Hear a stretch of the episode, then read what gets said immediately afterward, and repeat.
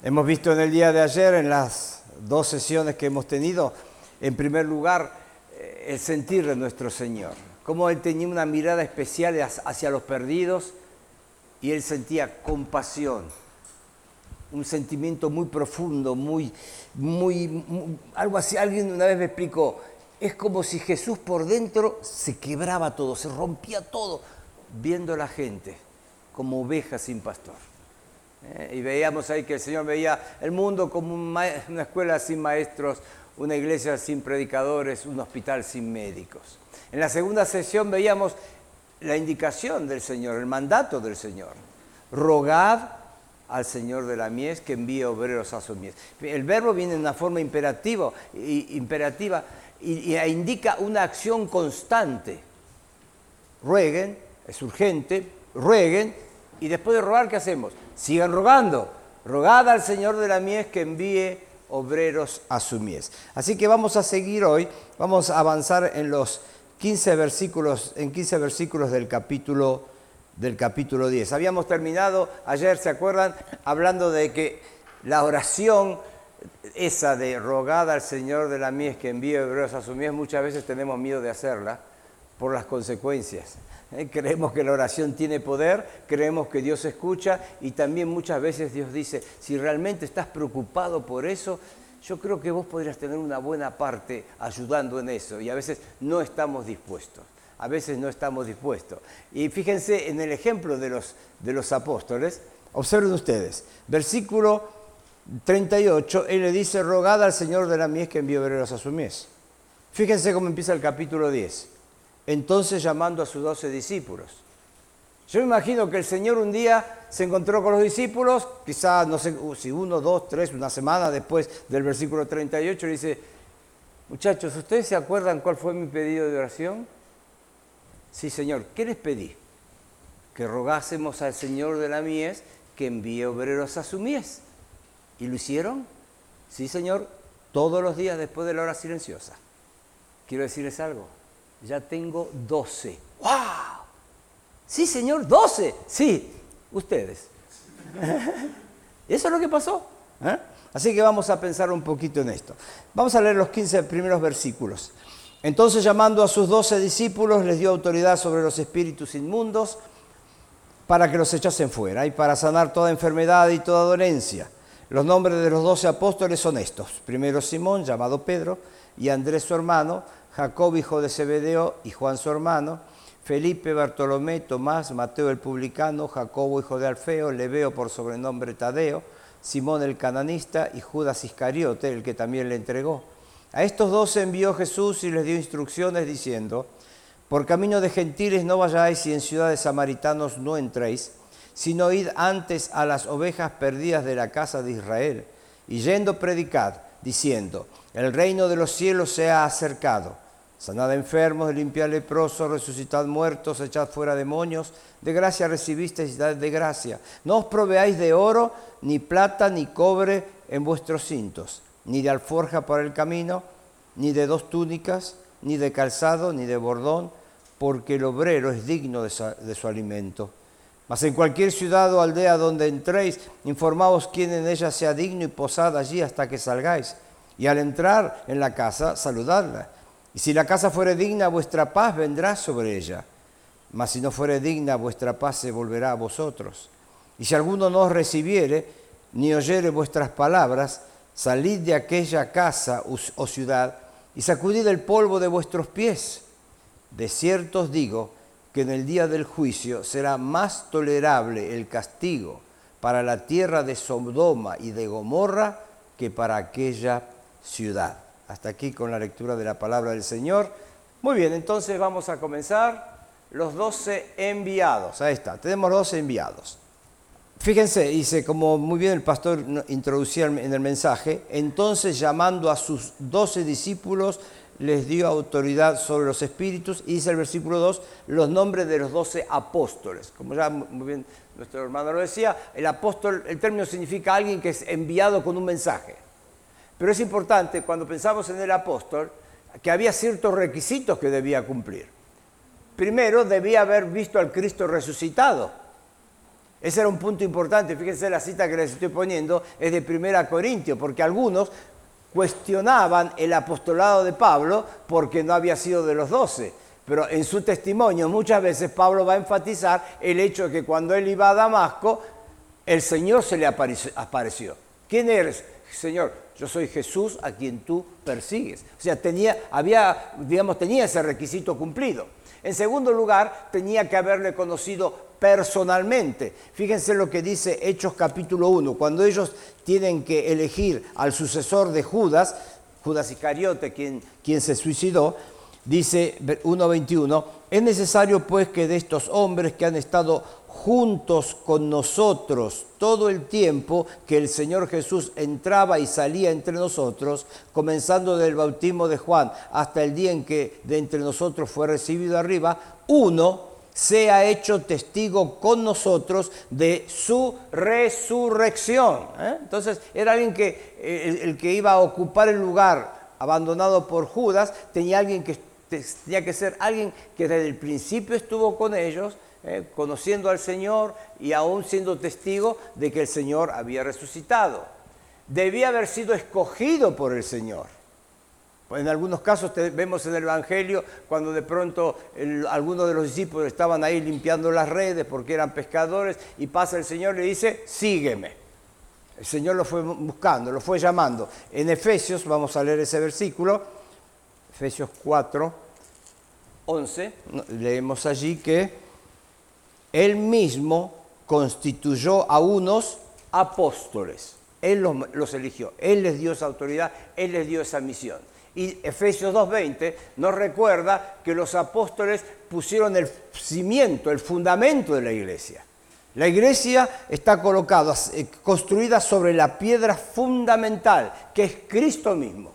Y sobre ella, como todo edificio, la edificación comienza por el fundamento, el cimiento y el cimiento fueron los doce apóstoles. Todo esto para explicar y, digamos, tener claro el concepto de lo que es un apóstol y darnos cuenta que en el día de hoy aparecen algunos que se hacen llamar apóstoles y como ustedes pueden ver, no cumplen ninguno de estos requisitos eh, bíblicos. Así que nadie puede hoy este, autotitularse con sinceridad como apóstol. Muy bien, así que está, el Señor nos da la lista de los apóstoles, obviamente no vamos a, pensar o a, estudiar un poquito en cuanto a ellos, pero sí me gustaría mostrarles esto. Fíjense, en, eh, los tres evangelios y el libro de los Hechos tenemos la lista de los apóstoles. Ahora, el orden no es el mismo. En amarillo están aquellos que siempre ocupan el mismo lugar. En las cuatro listas, ustedes pueden ver que la última lista obviamente son 11 porque Judas Iscariote ya no está, en las cuatro listas, el primero es Pedro. Y el segundo, tercero y cuarto son siempre lo mismo. Andrés, Jacobo y Juan, Jacobo, Juan y Andrés, Andrés, Jacobo y Juan. El orden cambia, pero son siempre los mismos. El quinto es Felipe. En todas las listas es Felipe. Y después Bartolomé, Tomás, Mateo. Y recién en, Hechos, Tomás, Bartolomé, Bartolomé, Mateo. El orden cambia y al final aparece Jacobo, el hijo de Alfeo, y obviamente los, los, que no fueron nombrados. Esto nos da la idea que pareciera que había, aunque eran doce apóstoles, había un círculo de proximidad al Señor. Y de hecho, cuando uno estudia el Evangelio, observa que el Señor se transfiguró delante de Pedro, Jacobo y Juan. Cuando el Señor fue a la casa de, de Jairo porque su hija había muerto, cuando la gente y él decía, no, no está muerta, está durmiendo, y todos se, burlaban, sacó a la gente, pero hizo quedar ahí con él a Pedro, Jacobo y Juan. Y cuando el Señor va a Getsemaní, le pide a sus discípulos que oren, que velen una hora, y toma a tres para que estén más cerca, tres que quizás podían verle y quizás hasta escuchar su oración, Pedro, Jacobo y Juan. Es decir, había, eh, para ellos no porque eran preferidos, sino que sin duda tenía que ver con el ministerio que iban a desarrollar en el futuro, tuvieron algunas lesiones eh, especiales. Esto me habla, ¿saben de qué? En el mundo se, en el mundo se habla mucho de, ser personas de éxito, de ser los número uno, se habla mucho de, de, trepar, y muchas veces para trepar hay que pisar al otro. En la obra de Dios no es así. En la obra de Dios hay algunos que son elegidos por Dios para ser número uno, para ser cabezas en un ministerio. Otros no. Es un error terrible pretender ser número uno cuando Dios no nos dotó, no nos dio talentos y dones espirituales para hacerlo. Porque salimos de la, voluntad de Dios y el, fracaso está profetizado, sin duda. Pero lo importante es que cada uno fue llamado por Dios y cada uno tiene su lugar en la obra de Dios. Yo no tengo que envidiar a mi hermano porque, ah, qué bien que predica. O envidiar a mi hermana, oh, si yo pudiera cantar como ella. Ah, todo, Dios nos quiere usar a todos. Dios los llamó a los doce. Dios los llamó a los doce y algunos tuvieron un ministerio más llamativo. Evidentemente de los doce, el que más se nota en el relato bíblico es Pedro. Pero la verdad que cuando uno va a la historia de la iglesia y lo que la tradición dice, los doce murieron como mártires, no los doce, once murieron como mártires, excepto, por supuesto, Judas que se suicidó, y Juan, Juan, que aparece en la isla de Patmos ya viejito, parece ser el único que murió de anciano, ¿no es cierto? Pero todos tuvieron su lugar, Dios tuvo un propósito en llamar a cada uno, entonces no tenemos que eh, pelear, empujar a, los codazos tratando de sobresalir. No, no, no. Dejemos que Dios nos ubique, estemos felices en el lugar que Dios nos, nos coloca, porque cuando nosotros empezamos a querer lo que tiene el otro, empezamos a mirar costado, ahí empezamos con los conflictos internos, frustraciones, luchas y, y, pérdida de comunión en la iglesia, porque hay conflictos, etcétera, etcétera. Es así, es así. Eh, obviamente, algunos son llamados para unas posiciones, otros son para otros, pero todos formamos parte del cuerpo de Cristo. Yo, quiero decirles, nunca he sido número uno en ningún ministerio. Y doy gracias a Dios por eso, porque no, no, no soy para eso. Muchas veces me dice usted, ¿por qué no es pastor, eh, Willy? No soy pastor porque no tengo, no tengo el llamado de Dios para hacerlo. Dios me quiere usar en otra forma. Entonces, lo mejor para mí es estar donde Dios me quiere poner. Y eso es lo mejor para todos. Porque yo estando en el lugar que Dios me quiere poner, voy a hacer bendición a cada uno de mis hermanos en la iglesia, en la obra, donde sea. Pero cuando yo estoy queriendo estar en, este lugar para el cual Dios determinó a otra persona, ahí va a haber un conflicto. ¿Eh? Un principio de la física, dos objetos no pueden estar en el mismo lugar, ¿no es cierto? ¿Eh? Muy bien. Entonces, cada uno de ellos, algunos más llamativos, otros no, sobresalieron tanto, pero todos fueron llamados por Dios, todos tuvieron un ministerio y todos fueron de tremenda bendición en la obra y todos fueron el cimiento sobre el cual la iglesia comenzó a construirse. Muy bien, ahora fíjense, instrucciones a los discípulos. Nosotros del versículo 5 hasta el fin del capítulo, versículo, versículo 42, tenemos ahí instrucciones, pero aunque los dos escucharon las instrucciones, y, eh, después en la segunda sección y mañana, vamos a entender, no todo era exactamente dirigido a ellos. Muchas veces el Señor, muchas veces los profetas hablaban de una situación, digamos, inmediata, y en sus palabras iban a algo que vendría más allá, algo mediato, ¿eh? a largo plazo. Entonces, este capítulo nosotros lo podríamos dividir en tres partes. Lo que hemos leído, que vamos a considerar en los minutos que nos quedan, a los 12, esos versículos que leímos recién, evidentemente son para los 12. Los versículos del 16 al 23 creo que tiene que ver con los discípulos de un tiempo futuro, de la tribulación. ¿Por qué? Bueno, la segunda, quédense a la segunda sesión y lo voy a contestar. Y en tercer lugar, cuando llegamos al versículo 24-42, ahí sí son son este, instrucciones generales. Podríamos decir, los doce para ellos fueron esos, estos versículos que leímos ahora, más la última parte del capítulo. Para los de la tribulación, sí, estos versículos 16 al 23 y también estos conceptos, estos principios generales. ¿Y qué tiene que ver esto con nosotros? ¿Qué se aplica esto con nosotros? Esta parte, 24 a 42, porque si no vamos a tener algunos conflictos. Vamos a ver, vamos a ver. En primer lugar, fíjense, vamos a las instrucciones a los doce. Primero su proyección. A estos doce Jesús, dice el versículo 5, les dio instrucciones diciendo, por camino de gentiles no vayáis y en ciudades samaritanas no entráis. ¿Se dan cuenta? estas indicaciones que el Señor le da a los doce no son las indicaciones que Jesús dejó para la iglesia. Ir por todo el mundo y predicar el Evangelio. Y nunca en la predicación del Evangelio uno tendría que preguntarle, ¿usted es judía? Si me dice que sí, le predico, si no, no porque no puedo, tengo que predicarle a los judíos. No, nadie dice eso. ¿Por qué? Porque es otro momento. Entonces, ellos tenían que eh, solamente pensar en judíos, por camino de gentiles no vayáis, en ciudades samaritanos no entréis, sino id antes a las ovejas perdidas de la casa de Israel. ¿Por qué? ¿Por qué pasaba esto? Por el mensaje que ellos tenían que compartir. Ellos tenían un mensaje que tenía que ver con Israel. Ellos, los doce, en este momento, no están predicando el mensaje que nosotros predicamos hoy en la iglesia, el mensaje de la gracia de Dios, la salvación en Cristo, no. El mensaje lo vamos a ver un poquito más adelante en el versículo 7.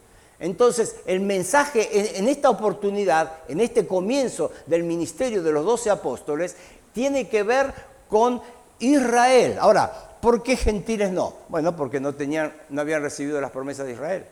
¿Por qué samaritanos no? Bueno, tenemos que entender que los samaritanos en el Antiguo Testamento no son lo mismo que los samaritanos en el Nuevo Testamento. Porque, vamos a repasar un poquito de historia. Después de Salomón, el reino de Israel está unido. A las doce tribus es un solo reino. Con Saúl, con David, con Salomón. Después se produce la división. Las, dos tribus en el sur, Judá y Benjamín, son llamadas Judá. Israel, la, capital era Jerusalén. Israel son las diez tribus restantes y la capital es Samaria. Entonces, en el Antiguo Testamento, un samaritano es un hombre, una mujer, tan judío como el judío de Jerusalén. Pero en el año 722 los asirios invadieron y tomaron la ciudad de Samaria. Y su táctica para evitar conflictos, rebeliones, etcétera, etcétera, era la siguiente. Ellos conquistaban una ciudad, tomaban cautivos y los plantaban en otra ciudad, de la cual también tomaban cautivos que iban a plantar en otra ciudad. Entonces, el que estaba ahí era una persona que venía, ni le importaba rebelarse para, para pelear por la libertad de Samaria. Si yo no soy samaritano, yo, sea, a mí yo era de, quién sabe, me pusieron acá. Era una táctica que de pronto a los, a, los asirios les, les servía. Pero ¿qué sucedió? A través de las generaciones, los judíos que vivían en Samaria fueron mezclándose con gente que fueron traídas por los asirios que no eran judíos. Entonces, cuando llegamos al, Nuevo Testamento, ya nos encontramos ahí con que judíos y samaritanos no se hablan. Porque el, judío es aquel judío puro, el samaritano tenía algo de sangre judía, pero estaba mezclado con otro, por eso era despreciado. Ahora, como el mensaje era para los judíos, así que fíjense, su proyección, su prédica, versículo 7 diciendo, el reino de los cielos se ha acercado. Este es el mensaje que predicó Juan el Bautista, que después predicaban los discípulos de Juan, que comenzó predicando el Señor. Y ahora los discípulos, los apóstoles, de dos en dos, van hablando de esto. El reino de los cielos se ha acercado. ¿eh? Este era, el cumplimiento de las promesas hechas por Dios. Como ayer mencionabas, Dios eh, llamó a Abraham, el pacto abrámico, ese pacto incondicional en el cual Dios se compromete a darle una tierra a la descendencia de Abraham. Pero también el pacto davídico. Dios hace un pacto con David de tal, modo que un hijo suyo un día vendría, se levantaría para reinar sobre esa tierra prometida. Entonces, cuando ellos están diciendo, el reino de los cielos se ha acercado, le están diciendo, estamos cerquita de que esa promesa se cumpla, de que el reino se establezca. Bueno, imagínense lo cerca que estaban, que el rey estaba caminando en medio de ellos. ¿Se dan cuenta? Entonces, ahí, ahí está el concepto. Bien, entonces la prédica. Su poder. El Señor les dio autoridades, autoridad para hacer señales milagrosas como hizo Él sanad enfermos, limpiad leprosos, resucitad muertos, echad fuera demonios, ¿eh? de gracia recibiste y de gracia. Entonces vemos cómo el, el, Señor capacitó a estos hombres. Tenemos que entender, como dice eh, Pablo escribiendo en 1 Corintios 1:22, que los judíos piden señales. Entonces aquí el Señor, las señales autenticaban dos cosas, al mensajero y al mensaje al mensajero y al mensaje. Y los judíos no iban a escuchar nada que no estuviera acompañado de señales. Las señales sobrenaturales hacía que ellos prestaran atención. A ver, bueno, este sí es enviado de Dios. Y lo que dice, bueno, hay que creerlo porque lo dice alguien enviado de Dios. Entonces ahí tenemos su poder. La realidad es que el Señor, voy a saltear unos versículos, la realidad es que el Señor les va a hablar sobre que no siempre van a ser recibidos. Bueno, este es el precio de aquel que es enviado por el Señor. Muchas veces encuentro el rechazo, muchas veces encuentro el desprecio, eh, si quieren usar la palabra discriminación, lo que sea. Pero el Señor les dice, si ustedes van a un lugar y la gente les recibe, entren en esa casa. Lleven su paz a esa casa, a la paz de ustedes que caiga sobre la casa. Y si alguno no lo recibe, bueno, sacudan el polvo, una señal como que decía que nos vamos por, tu desprecio, por tu rechazo, nos vamos y ni nos queremos llevar el polvo de acá. Y, y, algo que también implicaba que esa actitud de no ser hospitalario, algo tremendamente importante en aquellos tiempos, traería de parte de Dios un juicio. Y es tremendamente llamativo al final. El Señor dice que esa gente que actuase así en el día del juicio, versículo 15, va a tener un castigo más tolerable que el castigo de la tierra de Sodoma y Gomorra. Esto es muy llamativo, pero debemos tenerlo muy en cuenta. Porque si, cuando nosotros pensamos en Sodoma y Gomorra, pensamos en dos ciudades tremendamente, tremendamente inmorales. El texto bíblico, al leerlo, nos muestra claramente que, que en Sodoma los hombres practicaban la homosexualidad. Y como el Señor dice, que el castigo para ellos no sería tan grave como para esta gente que rechace a los doce. ¿Saben por qué? Cuanta más luz tenemos, más responsabilidad. Y eso vale para incrédulos y vale para creyentes. Yo muchas veces a los chicos en el Instituto Bíblico les digo, chicos, cada día que nos sentamos, ustedes se sientan acá y pasan toda una mañana estudiando la Biblia, cuanto más estudian de la Biblia, más responsabilidad tienen. Más responsabilidad tienen. Entonces aquí el Señor es muy justo de decir, bueno, lo que sabían, la revelación que los sodomitas tenían de, Dios, no es comparable a lo que esta gente vio. Esta gente vio al Hijo de Dios caminando en medio de ellos. Entonces, atención, cuanto es muy interesante sentarnos, estudiar la Biblia, profundizar, conocer, entender, aprender, pero todo ese proceso nos va trayendo mayor responsabilidad a los ojos de Dios. Lo llamativo en este pasaje es cómo el Señor les, habla en cuanto a la necesidad que iban a tener. No os proveáis de oro, versículo 9, ni de plata, ni de cobre vuestra cintura, ni de alforja para el camino, ni de dos túnicas, ni de calzado, ni de bordón, porque el obrero es digno de su alimento. Es decir, ellos tenían que aprender tenían que aprender a confiar, a depender totalmente, totalmente en Dios. Y aquí creo que esta es la, digamos, lo que sí, el concepto que se aplica a todas las épocas y a todos los siervos de Dios. Ofrendar. Entonces vamos a la provisión. Ofrendar. Ofrendar. En la obra de Dios, ¿se acuerdan? Ayer hablábamos de la importancia de orar para que el Señor levante y envíe obreros. Pero esos obreros tienen que ser sostenidos. Y ahí el Señor nos da el privilegio de ofrendar. Cuando hablamos de ofrendar hay un concepto equivocado que quizá con esta frase voy a tratar de, ayudar a, desmoronar. Ofrendar no es responsabilidad de unos pocos. Cuando quizá pensamos, hay un proyecto, queremos hacer una reforma en la iglesia, una ampliación, o de pronto decía, se, dice, bueno, sería lindo comprar el terreno de al lado, hacer una cancha para que los jóvenes puedan venir, traer a los jóvenes del barrio para que estén acá. Muchas veces en, la cabeza, a ver, ¿quiénes son los hermanos de la iglesia que tienen más dinero? Ese no es el pensamiento correcto. Ofrendar no es responsabilidad de unos pocos, sino que es privilegio de todos. De todos. Y no responsabilidad, privilegio. Lo primero que tenemos que ver en cuanto a la ofrenda es verla como privilegio. Algo tan sucio como el dinero, si uno mira en el mundo cuántas maldades se hacen por dinero, con dinero y yo puedo usar el dinero que tengo en mi, bolsillo para hacer de bendición a la extensión del reino de Dios, fíjense qué privilegio tengo, qué privilegio tenemos. Miren ustedes Lucas 21, Vamos, vayamos allí a una porción muy conocida, pero quiero compartirla con ustedes. Lucas 21, versículo 1, levantando eh, los ojos vio a los ricos que echaban sus ofrendas en el arca de las ofrendas. ¿Ven? Los ricos. Vio también a una viuda muy pobre que echaba allí dos blancas. Y dijo, en verdad os digo, que esta viuda pobre echó más que todos, porque todos aquellos echaron para las ofrendas de Dios de lo que les sobra, mas esta de su pobreza echó todo el sustento que tenía. Eh, tenía dos blancas, era la moneda más pequeña, era la 16 parte de un denario, la, la moneda más pequeña. Ahora, si no fuera un privilegio ofrendar, yo creo que el Señor le hubiese dicho a esa mujer viuda, una mujer, mira, mira, todos estos tienen dinero y están poniendo, y, esto es lo único que tienes, pero era un privilegio. Y entonces el Señor no frenó a esa mujer, no frenó a esa mujer. Dios, ¿saben por qué? Y ahí lo dijo el Señor clarito, y este es también otro concepto importante. Dios no mira cuánto damos, sino con cuánto nos quedamos.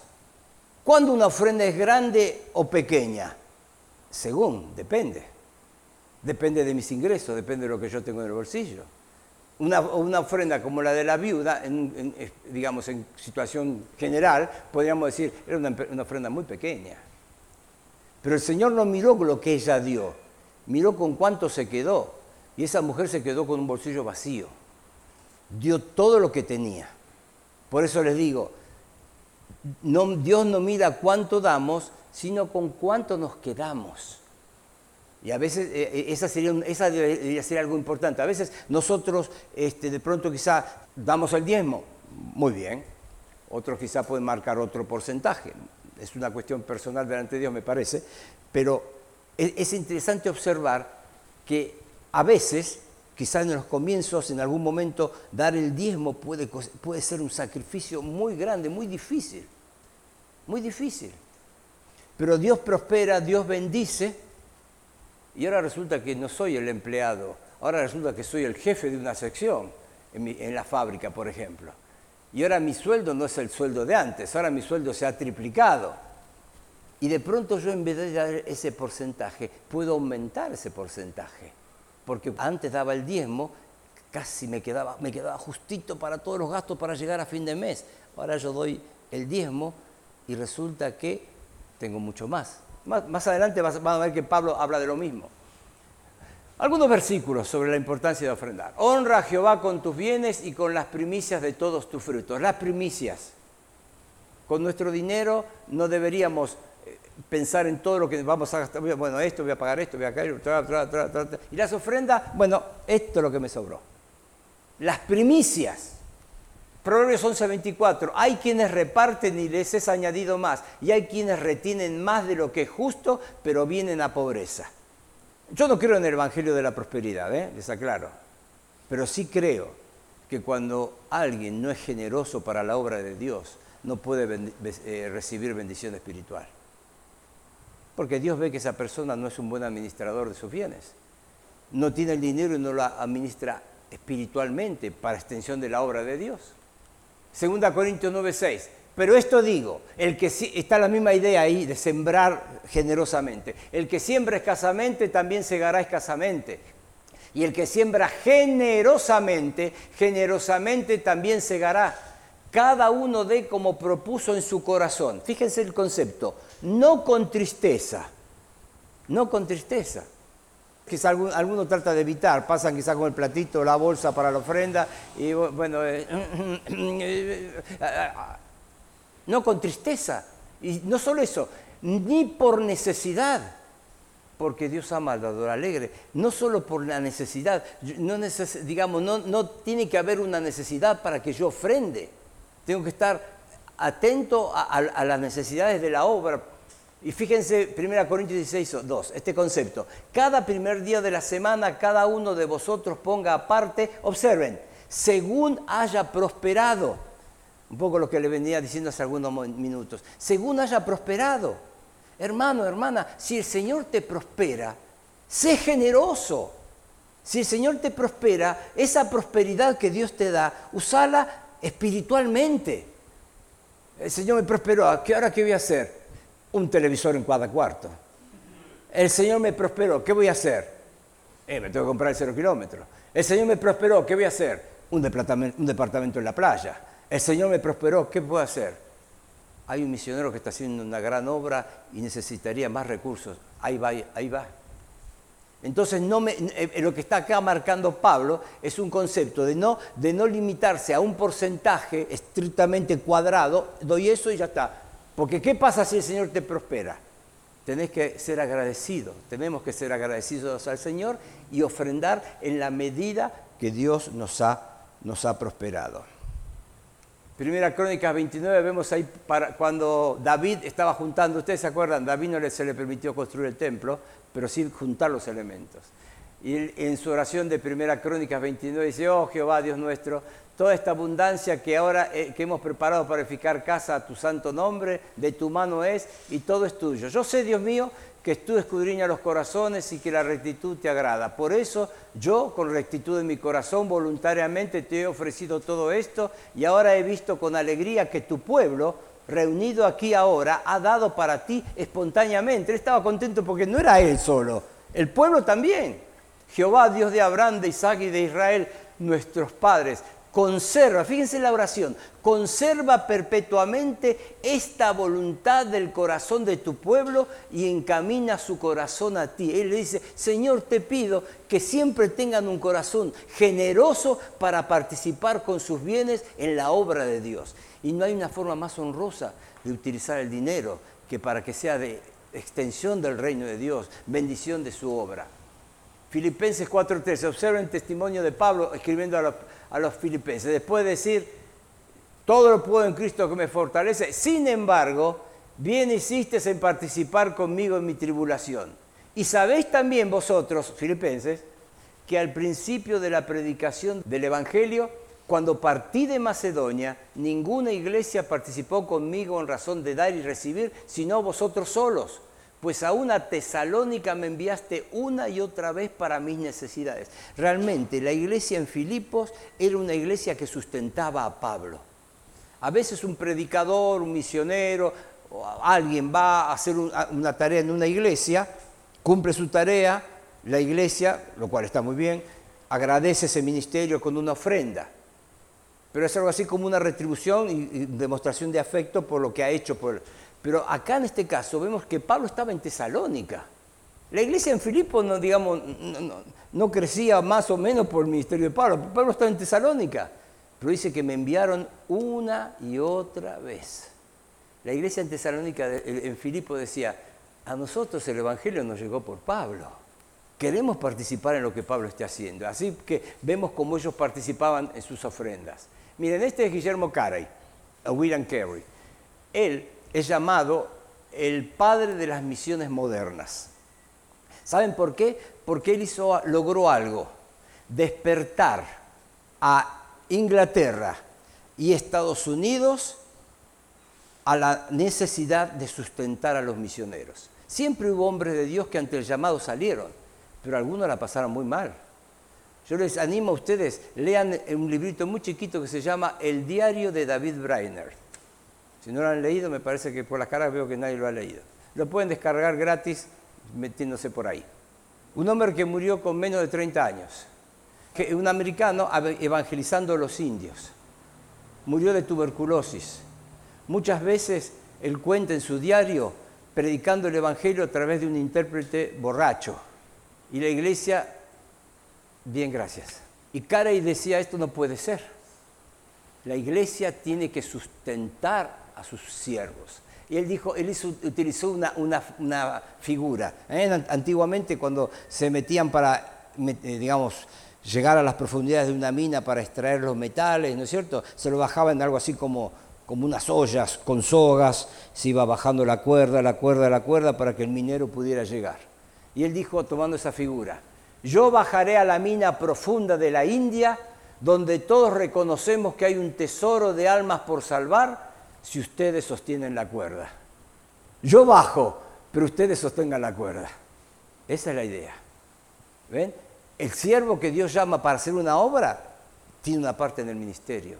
Pero la iglesia que sostiene la cuerda tiene una parte en ese ministerio. Entonces se da cuenta, ah, claro, eh, eh, que Dios nos, eh, el propósito de Dios es utilizar a su iglesia no a individuos que responden un llamado exclusivamente. Hay individuos que responden un llamado y hay una iglesia que debe apoyar a esos individuos que están escuchando y obedeciendo el llamado de Dios. Y Karen lo dijo, si ustedes sostienen la cuerda, yo me meto en la olla. Yo me meto en la canasta, como Pablo, ¿se acuerdan cuando estaba en Damasco y le dijeron, te quieren matar? ¿Qué hizo? A la noche se lo bajaron por el muro, había dos o tres con la soga, Pablo se metió en la canastita y le bajaron la... ¿eh? Necesitó de alguien que sostuviera la cuerda. De eso se trata la ofrenda. Dios nos permite participar en su obra, Dios nos permite llegar a cualquier parte, a países que quizás nunca vamos a pisar, pero nosotros con nuestra pequeña ofrenda o nuestra gran ofrenda, estamos ayudando a sostener la soga. Bien, creo que acá termina. Esta es una, de las frases eh, grandes de Carey. Espera grandes cosas de Dios, intenta hacer grandes cosas para Dios. Y este hombre hizo grandes cosas para Dios en la India. Muy bien, les cuento algo en estos tres minutos que me quedan, algo personal. Y me gusta contar cosas personales no, no, no, porque simplemente para, porque yo lo viví, ¿no es cierto? Y creo que puede ser de, ayuda. Cuando nosotros fuimos al Instituto Bíblico, como yo mencionaba, fui pensando en estudiar solamente un año. Puse el estudio en suspenso, puse el trabajo en suspenso, bueno, voy un año, estudio, termina, vuelvo. En mi iglesia nunca tuvieron la visión de, de ayudar pero daban libertad. Dijeron, bueno, el hermano Willy va, al instituto con su esposa, los que quieran ayudar pueden ayudar. Entonces los hermanos nos daban ofrendas a nosotros, o por ahí colocaban en la ofrenda del domingo un sobre con nuestros nombres. De esa forma la iglesia nos fue ayudando y, fue una buena ayuda. Pero en ese año el Señor en, en muchas formas nos mostró, primero que quería más que un año, seguro que quería más que un año, y nos quería demostrar que Él se podía encargar de cuidarnos. Les cuento, algún día, nuestra hija tenía tres años cuando ingresaba al Instituto Bíblico, ella se enfermó, la nena se enfermó. Yo tenía muy poco dinero, bueno, eso era, eso era más o menos todos los domingos era lo mismo. Y ella, la nena enferma, llamamos por teléfono al médico, que era muy amigo nuestro, le expliqué lo que pasaba, y dice, bueno, dale tal cosa. Voy a la farmacia, ¿cuánto sale esto? 50 pesos. Miro la billetera, 50 pesos. ¿Qué hacemos? Si compro el remedio, no puedo volver al Instituto Bíblico, son 100 kilómetros. Si nos quedamos acá, nosotros teníamos una casita entonces ahí, podemos ir hasta nuestra casa, pero no tenemos para comer durante una semana. ¿Qué vamos a hacer? Y quiero decirles que pasé, pasaron horas terribles. Saludé a los hermanos, a todos los, por lo menos los saludé dos veces. Digo, alguno tiene que tener la ayuda que yo no me. Alguno, alguno debe tener en el bolsillo una ofrenda que se olvidó de darme. Nadie nos dio ninguna ofrenda. Fuimos para casa donde dormíamos y al otro día la idea siempre los lunes a la mañana volvíamos allí. Mis suegros vivían cerca y yo dije, no, no vamos a ir a la casa de tu suegro, pues yo estaba con, con, con, una cara que no podía disimular que estaba mal, estaba triste, muy preocupada. Esa noche oré oré, porque ya, yo de chico había admirado mucho a misioneros y su fe, hombres que de pronto, qué sé yo, oraban y pasaban cosas bárbaras. Jorge Müller, que tenía un montón de pibes huérfanos, no tenía para dar desayuno, y, todos los pibes ahí sentados, oró, terminó de orar y golpea a uno y dice, se me rompió el camión con la leche, saquen la leche para que los chicos tomen. Viste, yo digo, algo así tiene que pasar. Yo soñaba con algo así para mi vida pero no pasaba. Me levanté, yo, oré la noche, dormí mal, me despertaba y oraba y lloraba también. Yo había escuchado muchas veces algunos que decían, ¿y los misioneros? Mira, los misioneros son vagos. ¿Se usa la palabra acá? Son vagos. Son personas que no sirven para otra cosa. Entonces se ponen misioneros para que alguien los mantenga. Yo escuchaba eso. Yo no quería eso para mi vida, ni siquiera en ese año que yo estaba todavía estudiando.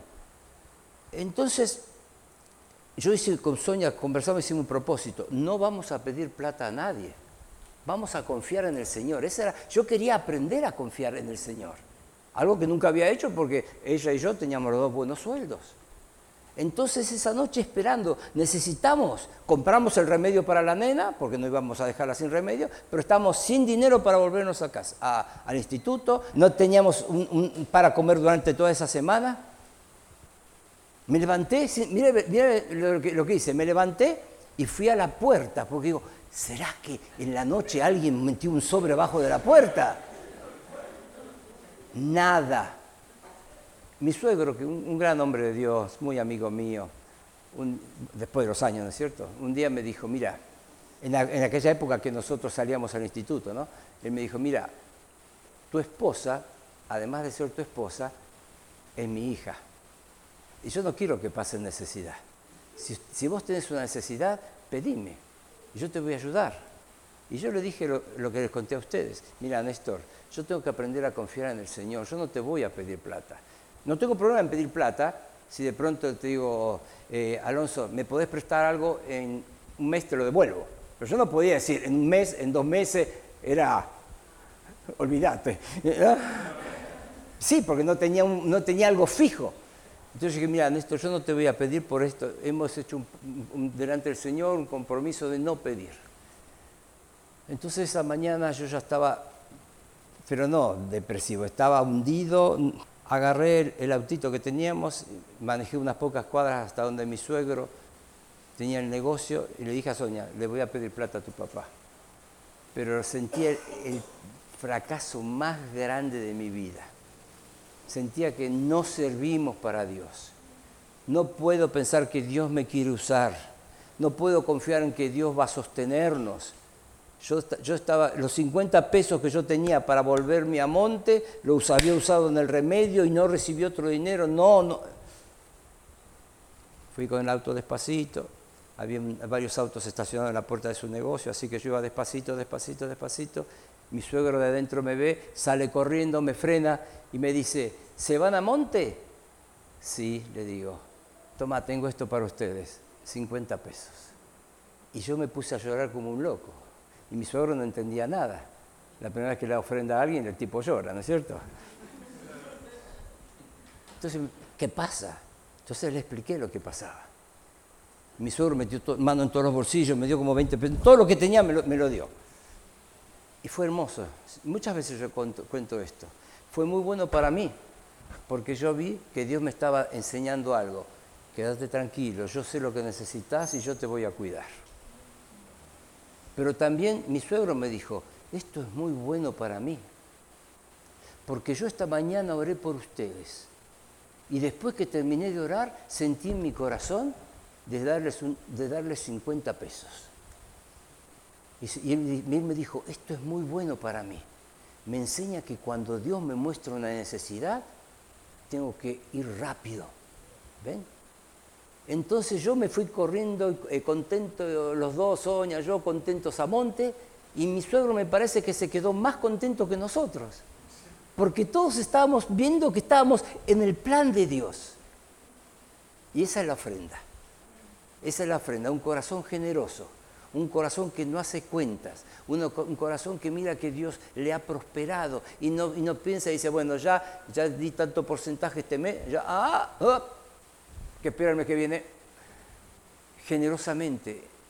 Y es bendecido, es bendecido. ¿eh? Bueno, era eso, creo que me pasé algunos segundos. Ahí está. Muy bien. Se pues prudentes como serpientes y sencillos como palomas.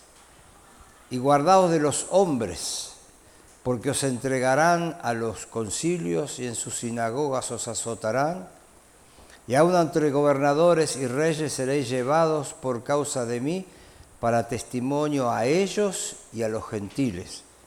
Mas cuando os entreguen, no os preocupéis por cómo o qué hablaréis, porque en aquella hora os será dado lo que habéis de hablar. Porque no sois vosotros los que habláis, sino el Espíritu de vuestro Padre que habla en vosotros.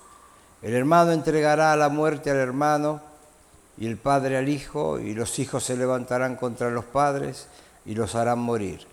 Y seréis aborrecidos de todos por causa de mi nombre, mas el que persevere hasta el fin, éste será salvo. Cuando os persigan en esta ciudad, huid a la otra, porque de cierto os digo que no acabaréis de recorrer todas las ciudades de Israel antes que venga el Hijo del Hombre. Muy bien, entonces lo primero que yo les mostraba era que sí, evidentemente hasta el versículo 15 el mensaje se aplicaba directamente a los doce, pero aquí había varias cosas que yo creo que el Señor, aunque estaba hablando de ellos, estaba pensando en discípulos del futuro. Si no fuera así, habría algunas cosas que parecerían contradictorias. Vamos a ver, por ejemplo, ¿por qué?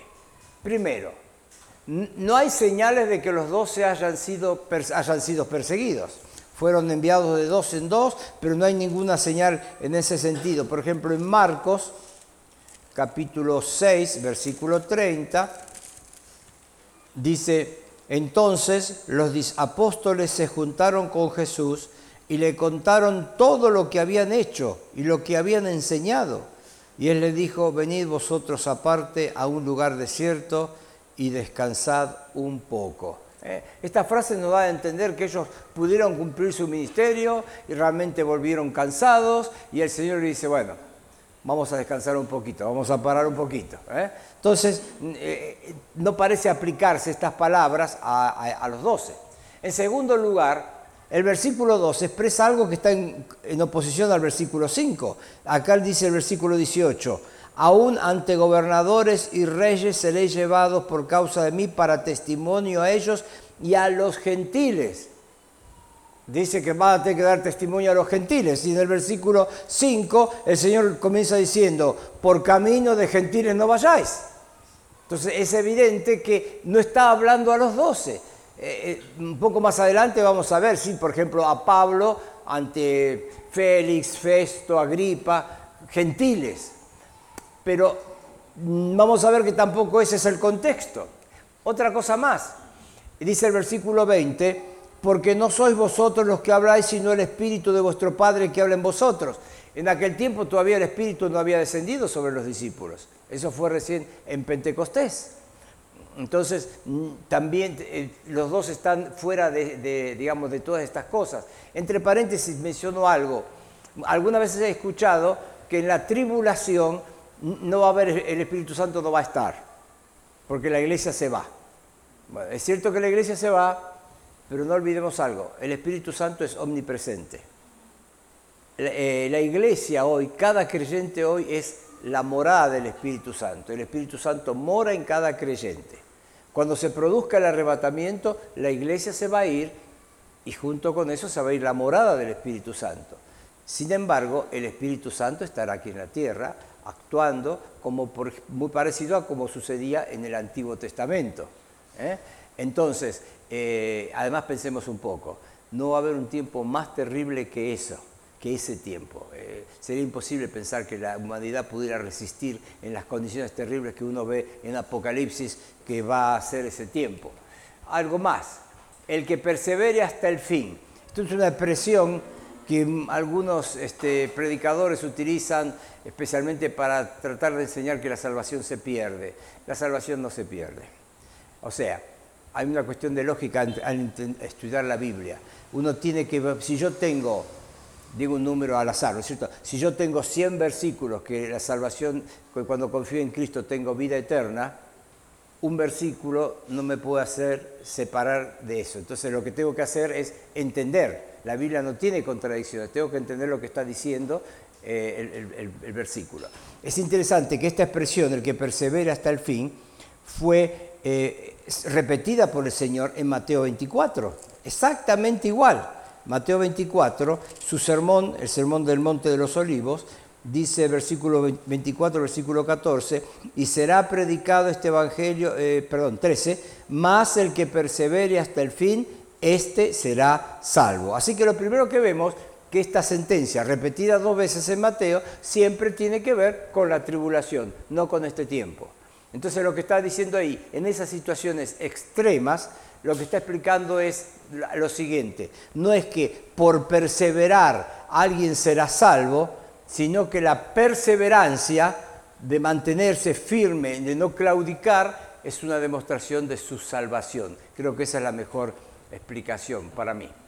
Y lo interesante también es la última frase, la persecución concluirá cuando venga el Hijo del Hombre. Y el versículo 23 diga, cuando os persigan en esta ciudad, huid a la otra, porque de cierto os digo que no acabaréis de recorrer todas las ciudades de Israel antes que venga el Hijo del Hombre. Y cuando la Escritura dice, venga el Hijo del Hombre, bueno, el Señor está hablando. Así que, de hecho, no puede ser su primera venida porque ya había venido.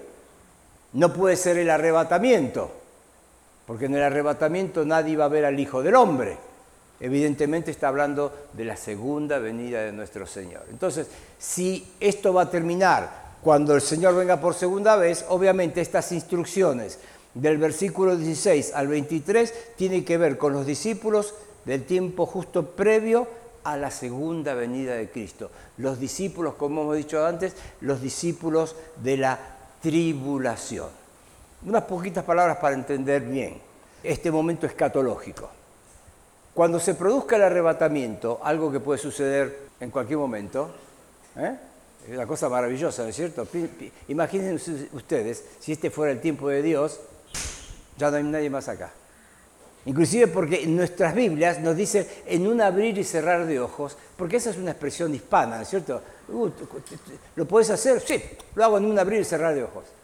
Pero realmente eh, abrir y cerrar son dos acciones que en el texto griego no contiene. en el texto griego literalmente dice en un abrir de ojos. Ya está. Cuando pase eso, todos los creyentes desaparecerán de la tierra. Los que están vivos los que están muertos resucitarán con un cuerpo glorificado, los que están vivos, ese cuerpo se transformará igual a un cuerpo glorificado, se van con el Señor y sobre la tierra no hay nadie convertido, son todos perdidos. Apocalipsis 11 nos dice que van a aparecer dos testigos. Algunos piensan por las señales que hacen, que pueden ser Moisés y Elías, pueden no ser personajes de la historia, pueden ser otros personajes que Dios, a los cuales Dios llega y colocan su fe en Cristo, básicamente reconociendo que Jesús es el Mesías, ¿no? Y ellos son los primeros predicadores. Van a predicar durante tres años y medio. A los tres años y medio el anticristo los va a matar. Y después de exponerlos tres días y medio en, Jerusalén, una voz del cielo los hará resucitar y van a subir y todo el mundo lo va a ver que se van en las nubes. Como resultado probablemente de su ministerio, Apocalipsis 7 nos habla de 144.000 jóvenes judíos, 12.000 de cada tribu, que serán misioneros que recorrerán el mundo con un mensaje, el mismo mensaje que tenía Juan Bautista, el mismo mensaje que el Señor les encargó a los discípulos. ¿eh? El reino de los cielos está cerca. Quizá en otras palabras, Jesús vuelve otra vez, Jesús viene otra vez, recorrerán el mundo, tendrán una marca en su frente que dice que según vemos en Apocalipsis 7 y más adelante al final del libro, una marca que dice que son propiedad de Dios y propiedad del Cordero, del Señor Jesús. Y ellos recorrerán el mundo predicando. ¿eh? Entonces, ellos habrán de, ser perseguidos. ¿Por qué? Porque cuando comienza esa, digamos, se produce el arrebatamiento, comienza la semana número 70 de las 70 semanas de Daniel capítulo 9. 69 ya se cumplieron y todavía se está esperando la última. Cada semana dura siete años. Va, esa semana comienza cuando el anticristo, que claro, no lleva un cartelito que dice soy el anticristo, no, es el líder del mundo occidental que se va a mostrar muy amigo de Israel, que va a hacer un acuerdo de paz. Ese acuerdo de paz alcanzará cosas que hoy no podemos imaginar y no, sabemos, no podemos pensar cómo será posible. Lo más maravilloso de ese acuerdo es que los judíos van a volver a construir su templo. Eso es algo que es lo que les falta. Ellos han recuperado toda la ciudad de Jerusalén en la Guerra de los Seis Días, en 1967. Los judíos hasta ese momento no podían entrar a la parte vieja, había un alambrado de tres o cuatro metros de altura y no permitía pasar. Judío no entraba. Este, que es ahí donde están todos los, lugares sagrados, ¿no es cierto? Ahí donde estuvo el templo. Y ahora hay un monumento musulmán entonces imagínense el odio que hay entre musulmanes y judíos. Eh, los musulmanes van a acceder a sacar el monumento para que los judíos hagan el templo. Los, ellos, los templos, el templo, hay, una organización que se llama Instituto del Templo, una organización judía, que ellos están trabajando, tienen los diseños del templo, tienen las vestiduras de los sacerdotes, los instrumentos como los que en la época de David se, hicieron, este, tienen todos los bloques de piedra, podrían hacerlo, pero ellos dijeron, el templo se va a construir en el lugar donde Dios eligió, porque la, realidad es que el sitio lo eligió Dios. El monte Moría, el mismo lugar donde siglos atrás Abraham fue a ofrecer a Isaac. Entonces, ese es el lugar. Ellos no conciben, lo cual es lógico, no conciben construir el templo en un lugar que no sea allí. pero ahí están los árabes. Yo no sé cómo, pero el mundo se va a asombrar de que este personaje conseguirá que, no sé si sacarán el monumento, yo no sé lo que va a pasar, pero va a aparecer el templo. Es decir, que se va a mostrar como un gran amigo de Israel, un gran amigo de Israel. Pero a la mitad de la semana, a la mitad de la semana, va a pasar algo así. Este personaje va a llamar a los líderes de la nación de Israel. Y le va a decir más o menos esto. ¿Están contentos con estos tres años y medio que han pasado? Sí, por supuesto, estamos tan felices. Tienen fronteras seguras, sí, ya no, no, vuelan los misiles, estamos, es maravilloso. Y el templo, oh, sí, están felices de poder tener nuestro templo. No se olviden de algo, quiero hacerles notar algo.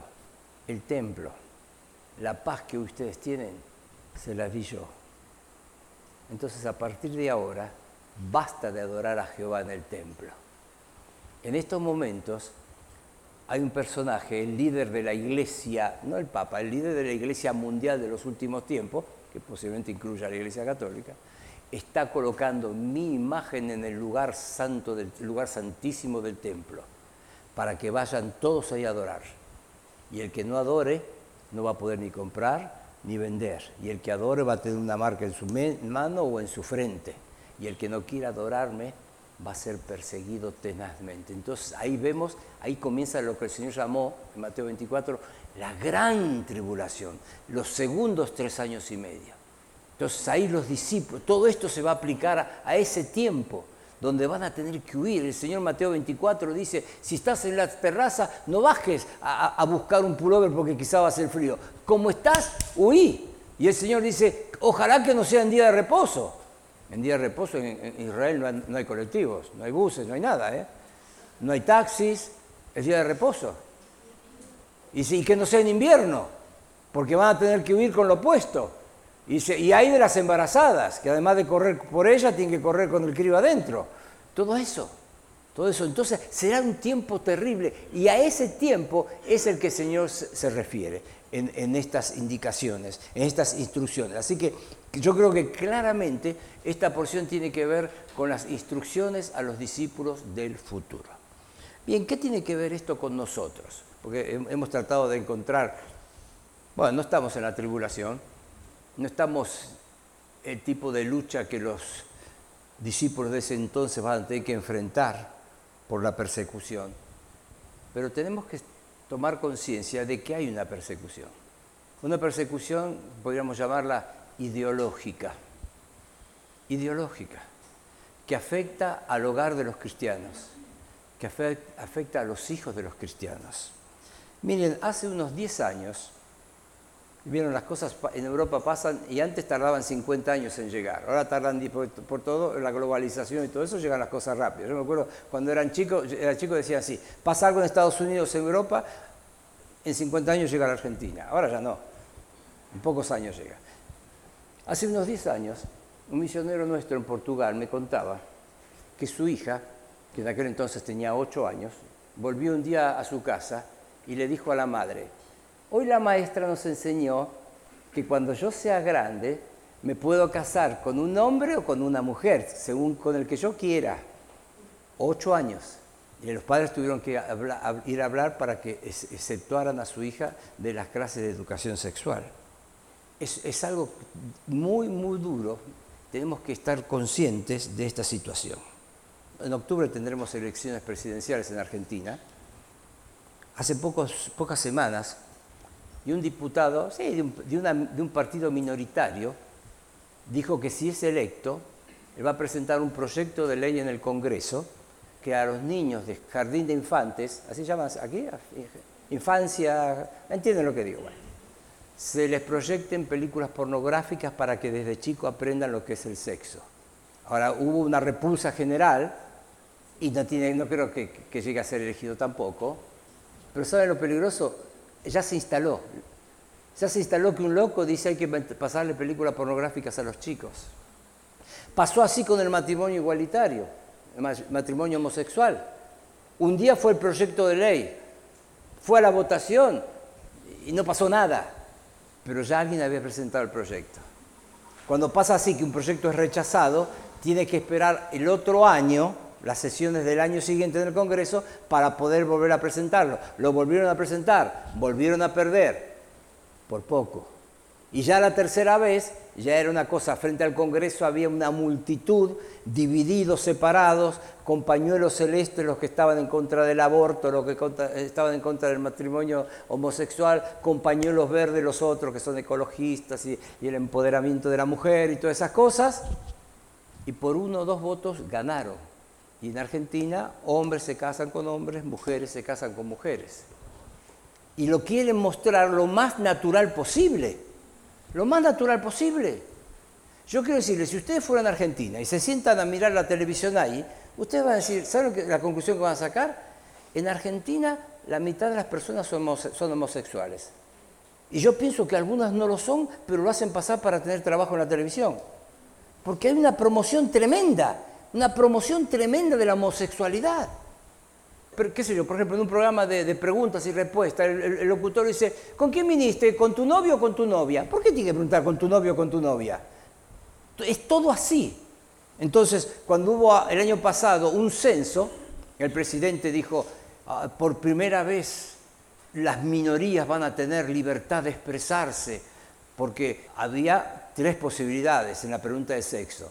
M masculino, F femenino, X otro. Pero por primera vez el país, entre las necesidades, qué sé yo, todo un verso. Fue un chasco terrible.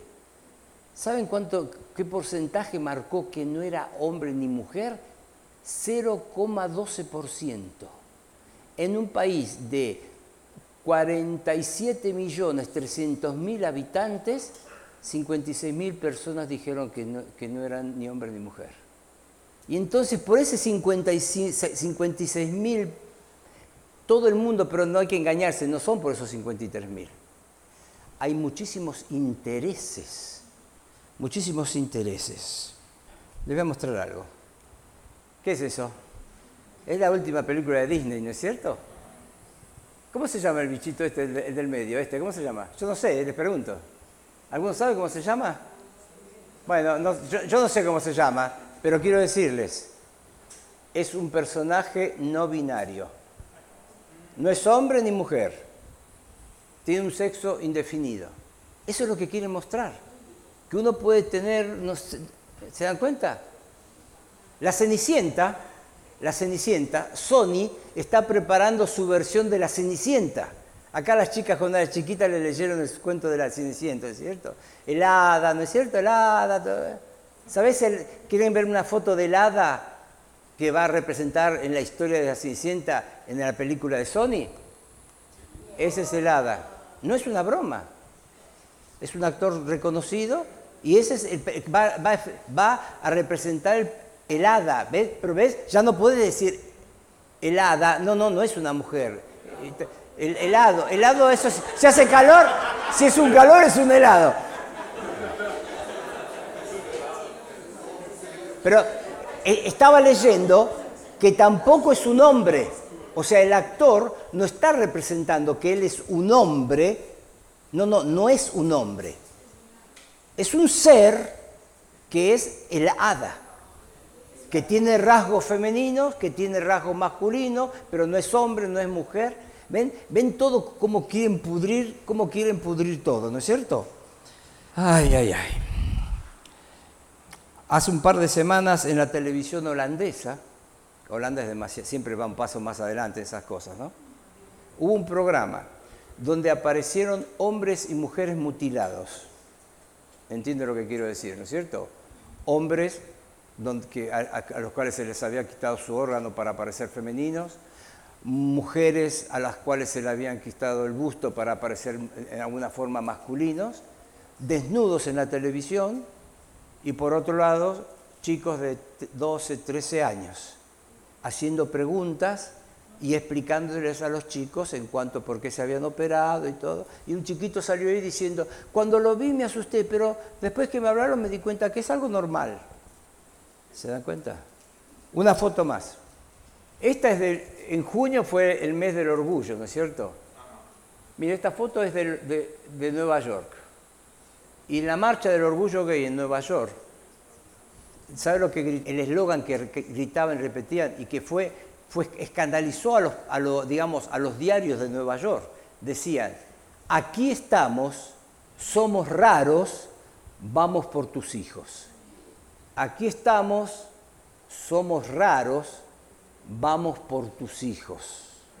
Entonces, no, no, es cuestión de que son gays y bueno, hay que tolerar, no, no, no, son, gay, son gays y quieren lograr que los chicos entren en todo eso. Y fundamentalmente, y fundamentalmente hay un propósito ahí de, afectar la, familia, la familia y la familia cristiana. Hace algún tiempo un muchacho, un amigo, me comentaba que él por televisión seguía a un, no sé si televisión o internet, a un pastor de Estados Unidos. Lo seguía porque le gustaba mucho el contenido de sus enseñanzas. Y de pronto comencé a observar que sus mensajes se hacían más lights. Ya no tenían el sustento, hablaba mucho de, tolerancia, de comprensión. No entendía qué pasaba hasta que trascendió que su hija se había declarado lesbiana. Pero ves, a veces no pueden tirar abajo al siervo de Dios y el lado más frágil es el hijo, la hija del siervo de Dios. Tengo ahí un video que les voy a mostrar no, es un cristiano, ¿eh? es un político, se llama Benigno Blanco, es un político español, forma parte de una organización que se llama Foro Español de la Familia. Es un hombre que lucha por la familia. ¿eh? Y, ya le digo, su, visión no es la de un religioso, es un político. A ver, vamos, quiero que ustedes lo escuchen.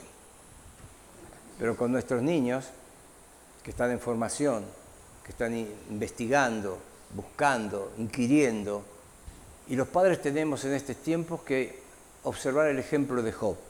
Job, cuando en el capítulo 1 dice que, claro, eran siete varones sus hijos y tres mujeres, hacían una fiesta, juntaban a los diez y se, cada uno en su día, posiblemente festejaban el cumpleaños. ¿Qué hacía Job? Él no había escuchado nada, pero dice, quizá quizá este, han dicho algo, quizá han pensado mal, algún mal pensamiento, y él ofrecía sacrificio por sus hijos anticipando. Los padres hoy tenemos que anticipar, tenemos que anticipar, tenemos que anticipar. Mi hijo, el que, está, que es misionero en Portugal, su hijo mayor tiene 12 años. Y yo doy gracias por la forma que él está actuando, porque les quiero decir, en, la escuela en Portugal es entrar a las aulas y los dibujos que hay eh, es, prácticamente pornografía. Entonces un día mi hijo le, dijo a su hijo, a mi nieto, mira, hay una palabra que yo quiero que vos, yo te voy a decir y vos tenés que saber que esa palabra es muy mala y tenés que alejarte de todo eso. Esa palabra es pornografía. Y él le dijo, cuando vos tengas más años, cuando seas un poco más grande, yo te voy a explicar bien qué es eso. Hoy no te lo puedo explicar, pero te quiero decir algo. Cuando alguien te diga, mira, tengo esto, esto es pornografía, no. ¿Ven? Anticipó. Pocos días después de eso, el chico volvió a la casa molesto, irritado, y le di contó que estaba en el aula y su compañero, de pronto con el celular, le quiso hacer ver imágenes pornográficas. Y él dijo, no, no, y le contó después a su padre, hasta que no me puse a llorar, no me dejó de insistir que me quería mostrar eso. Ahora, yo doy gracias a Dios por, lo que hizo mi hijo, pero también por la sensibilidad del, chico a, escuchar y obedecer, porque lógico, no le va a explicar todo lo que implica pornografía. Pero yo veo que hay, un gran ejemplo. Mire, a veces los padres nos desayunamos de cosas que hace rato que están pasando. ¿eh? y pensamos, no, no, nuestro hijo, no, el nene no es un santi, es un inocente, ni él ni sabe de todas esas cosas. Entonces tenemos que ser precavidos. ¿Tienen, ¿Sus hijos tienen computadoras? no lo dejen que, que se encierren en el cuarto con la computadora. No se chupen el dedo. Nosotros usamos esa expresión, ¿no es cierto? No se chupen el dedo. ¿Por qué? Porque es una tentación para ellos y se lo estamos propiciando. Tienen que trabajar, tienen que investigar, necesitan la computadora. Nene, no hay problema, traer la compu acá al living y trabajar. Y cualquiera, ahí está. Lo ayudamos, no lo estamos perjudicando, lo estamos ayudando. Porque hay una guerra ahí, una guerra que tiene que ver con, con destruir la familia. Y no nos olvidemos de algo, que un hombre y una mujer unidos en matrimonio, un hombre que ama a su esposa con un amor sacrificial, una mujer que tiene una, una, relación de dependencia, que no, es una mujer, que no es frustrada porque está casada, con toda esa mentira que anda alrededor del empoderamiento de la mujer que hace tanto daño a la mujer. Esa relación es un cuadro de Cristo y la iglesia. Hay, ven, hay, hay muchos intereses como, este político mencionaba. Sí, hay una, hay, una, hay una cuestión, el control de la población mundial, lógico. Si ahora a partir de ahora hombres se casan con hombres, mujeres se casan con mujeres, los nacimientos, ¿cómo se van a producir? Pero además de eso, ahí está la figura de la familia. La familia fue creada por Dios y la familia es el cuadro del amor de Cristo por la iglesia. La, esposa es, el cuadro de la, iglesia que se sujeta a su Señor. Entonces, entonces, los discípulos de la tribulación, sí, van a tener una persecución terrible, pero eh, tenemos que abrir los ojos a que nosotros también estamos en, en tiempos de persecución.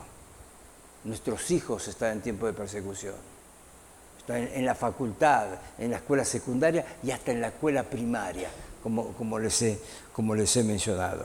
Fíjense, pueden meterse en internet y buscar lo que se llama la Agenda, la agenda 2030.